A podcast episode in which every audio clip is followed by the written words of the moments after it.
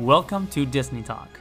I am Bono, and I am on a quest to watch every single Disney animation movie ever made. This does not include Pixar movies. The first movie on the list is Snow White. It's from 1937, and this is the fun part. It just starts off with Snow White and the Queen, who's actually her stepmother. So it's kind of I don't know. The the girl's like super beautiful. Her stepmother's jealous for some fucking reason. Snow White's loaded, but I think she doesn't know it because she's like scraping the floors and washing dishes for no fucking reason because she's a fucking princess. I mean, dude, you're a fucking princess. Why? Why are you scraping the floors?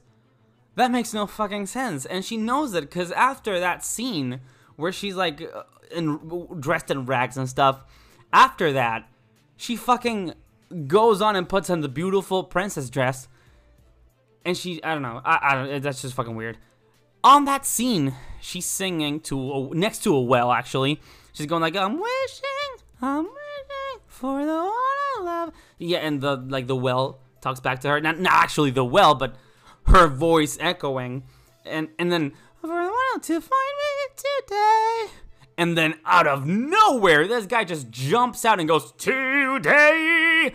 That that first of all, wow, great singing. And um yeah, that's not a that's not a great way to approach someone. Like just jump. Who thought this was a good idea? Like jumping mid song and just join in. She he the guy waited until Snow White said today and he just jumped in and went today. That's where they meet. And of course, she got scared like I did when I was a kid when I watched it as a kid. So after that, she runs off and where does she go? We don't know. Does she go to the house?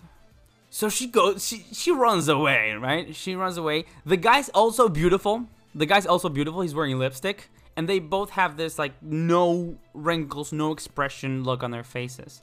It's just like one pale color with two little two little fucking dots for eyes and maybe one nostril, maybe a nostril. So so that's that's how beautiful they are. And of course, the fucking queen of the east, that's not, that's a different franchise. But the fucking queen asks the magic there's a magic mirror by the way. Asks the magic mirror who is the fairest of them all. Of course, the fucking mirror had to tell the truth and said and he said he said it was Snow White. Of course, of course it's Snow White.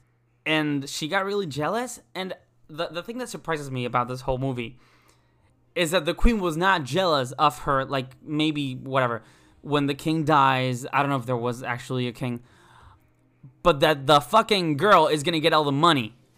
It was not about the money it was about beauty. It, it was about her being more beautiful than, than the actual old queen.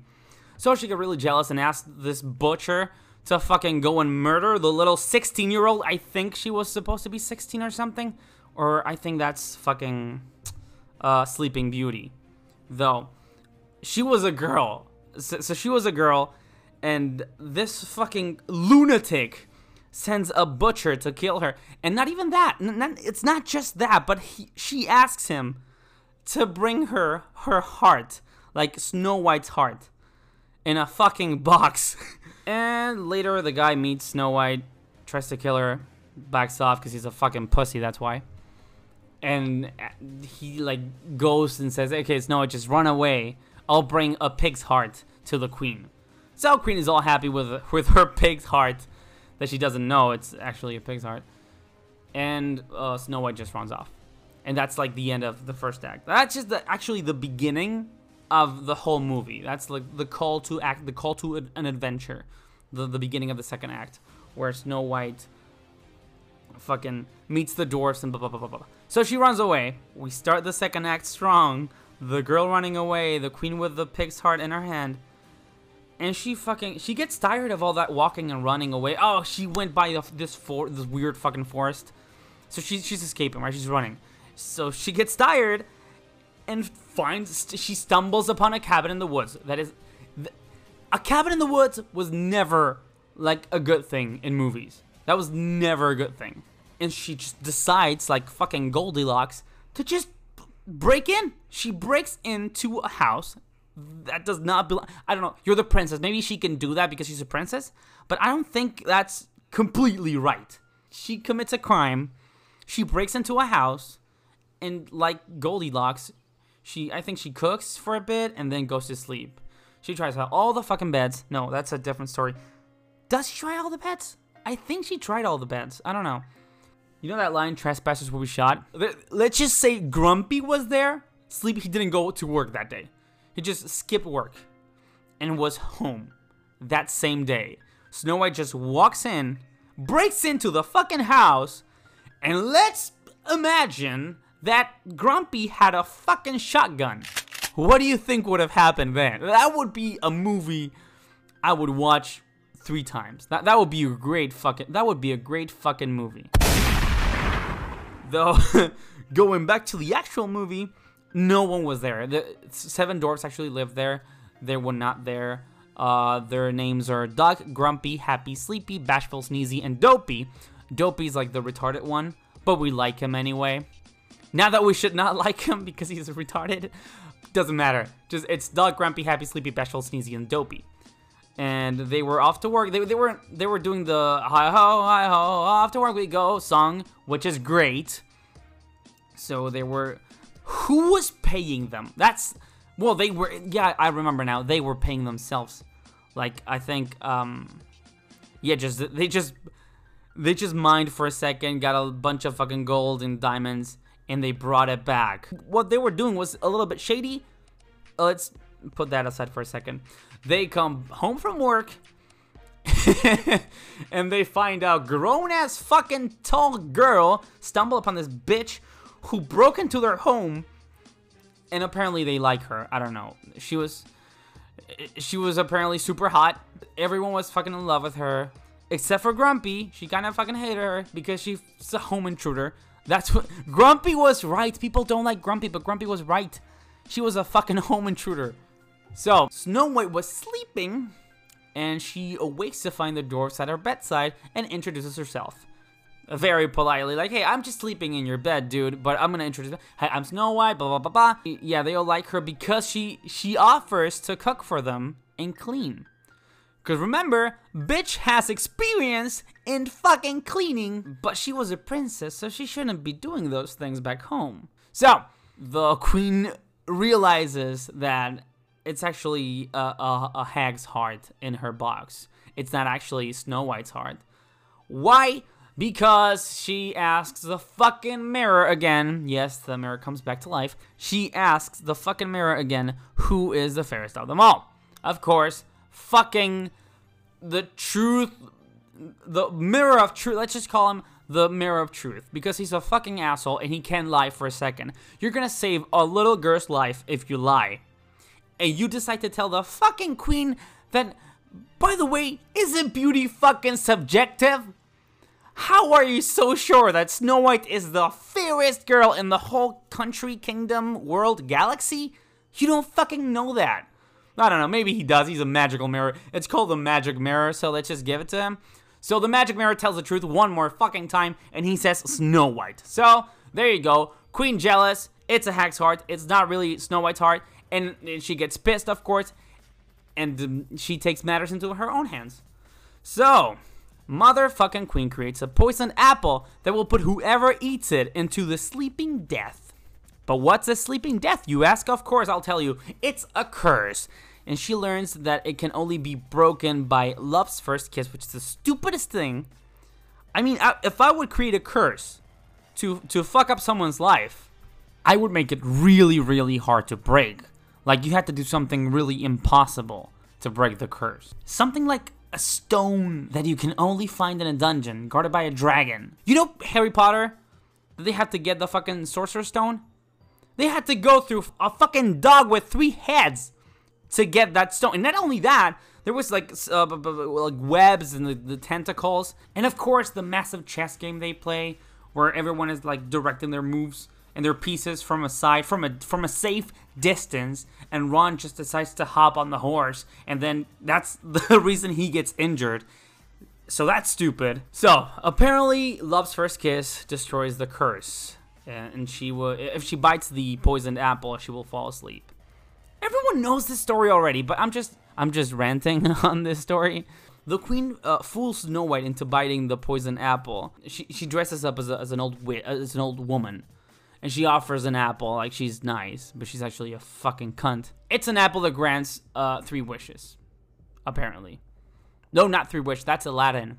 The apple grants wishes. Period. How many? I don't know. It just grants wishes. So the fucking apple, it's a magic apple. Snow White falls into this because she's a fucking idiot. Bites the apple. Boom. Falls asleep. Dead. And and that's it. That's the end of Snow White. That that's how the story should have ended. Uh, as Snow White falls asleep, the queen proclaims that she is now the fairest of the land, which was her plan all along. Which is the stupidest plan for a villain. I mean, I don't feel compelled to this villain that just wants to be the fairest of them all. I mean, she doesn't want money or power, she just wants to be the cutest uh, gal in the galaxy, kingdom, land, whatever. And that's just hilarious to me. The dwarfs return with the animals as the queen leaves the cottage and give chase. Trapping her on a cliff, she tries to roll a boulder over them, but before she can do so, lightning strikes the cliff, causing her to fall to her death. That is so fucking convenient. The dwarfs didn't actually kill the witch. That is now, uh, she's now a witch, by the way. She turned into a witch. Or maybe she's not a witch. I don't know. She's old. She looks weird. And she was able to cast a spell in the first place. So that means that before she was old, she was actually a witch or a sorcerer of some sorts. I don't know. But the point is that she's dead now. So there's a moment in the movie where we just see like text. It's text on the screen and it says that she was so beautiful that the dwarves couldn't bear to bury her.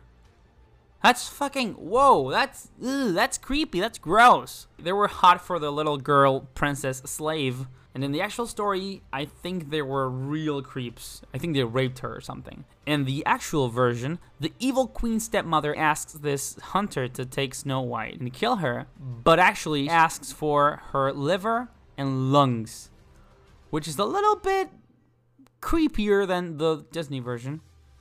So yeah, lungs and liver and he can't kill Snow White like in the movie. What? I'm just reading this. The queen eats the lungs and liver, believing them to be Snow White's. What?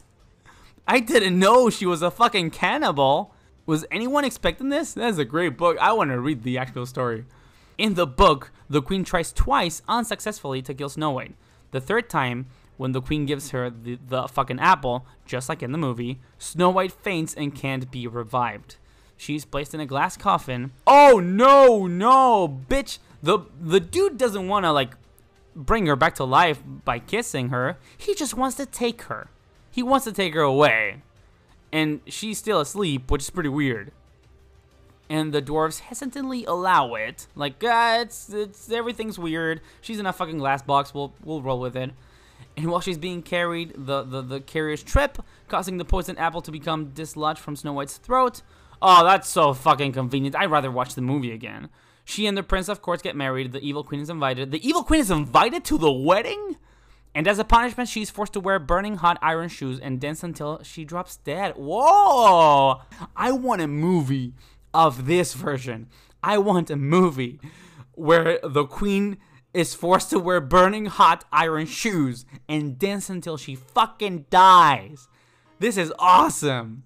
Where can I find this? Anyone, anyone make this. Why aren't you not making this? So, okay, let's go back. Uh, the, the, the prince just wants to take her away for some reason. The dwarves allow it. And the movie version, uh, the, the prince just, no one invites him. He just, he just appears out of nowhere. He kisses the corpse for some reason. I don't know. And she, uh, she comes back to life. And that was the, that was the end of Snow White. But I'd rather watch the. It's not a movie, but I really want a movie of the of the Brothers Grimm story. That is great. So after the prince comes, he just wants to take her. He takes her away. The the guy's trip and the the apple comes out of her mouth and she and she yeah comes back, comes back to life. But that's not the cool part. The cool part is that the, they get married and the queen is invited to the wedding and she's forced to wear burning hot iron shoes and dance until she dies.